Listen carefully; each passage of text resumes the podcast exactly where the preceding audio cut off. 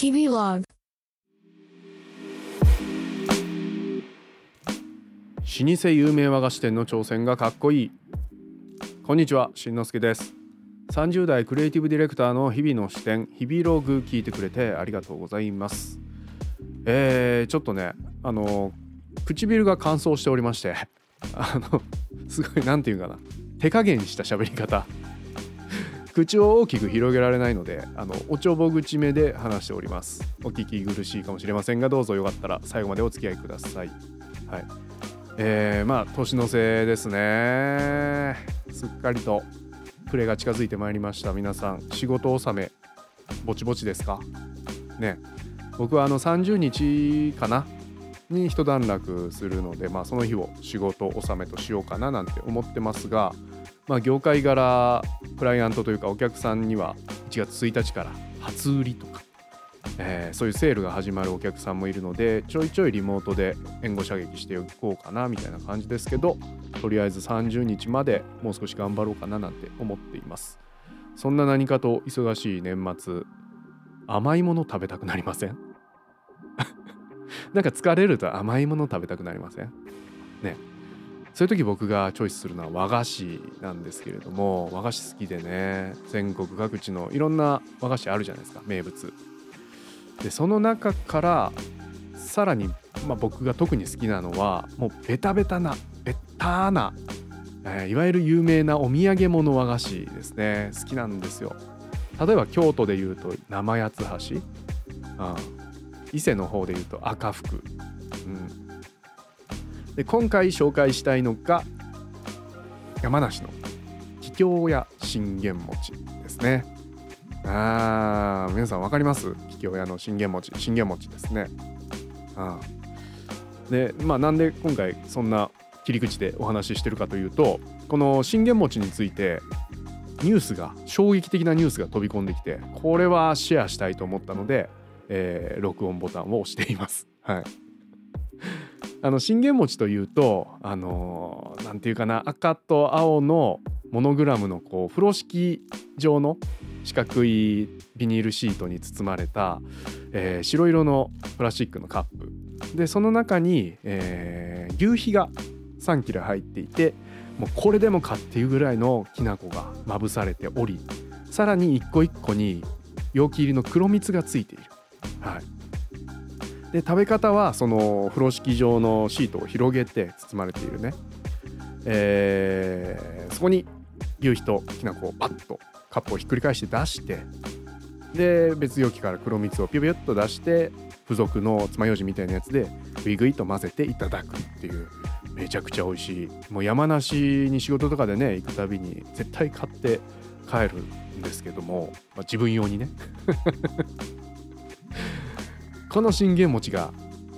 えー、つい先日ですね24日クリスマスイブの日に大型アップデートというか新商品を発表して衝撃のはい。その名も桔梗屋信玄餅極みっていうものでね。もう名前がかっこいい、うん、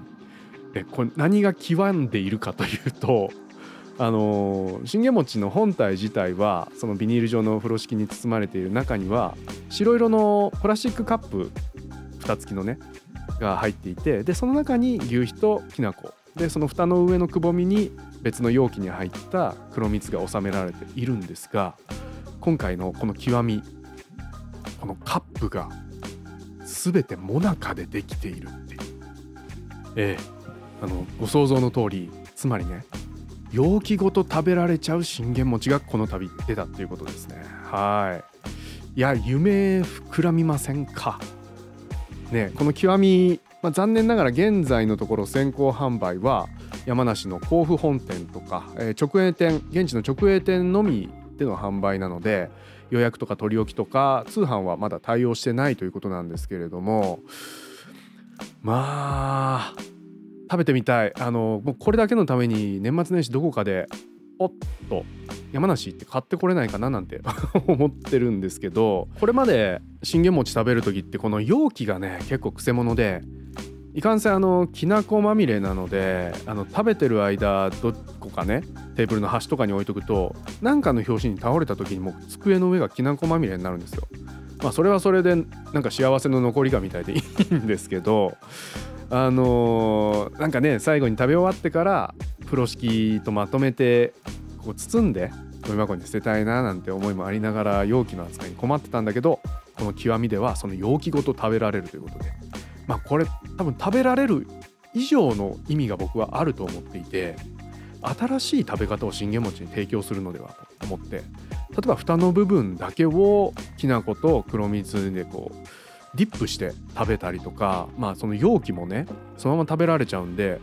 ある意味そのあん入りのもなかみたいな形、うん、そのカップ状のところに牛皮を例えば1個だけ入れてかなり潤沢にきな粉をまぶした上で容器のもなかごといただくとか。これ新しい地平が信玄餅に開いたのではないかなと僕は勝手に興奮しているんですけど。はい。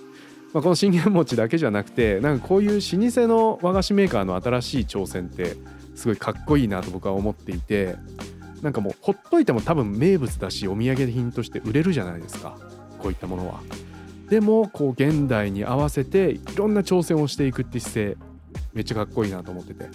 でさっき紹介した八つ橋京都の生八つ橋も毎年新しい味。例えば、まあ、賛否両論ありますけどラムネ味とかケーキチーズケーキ味とか。日本酒メーカーと組んで日本酒味とか出たり。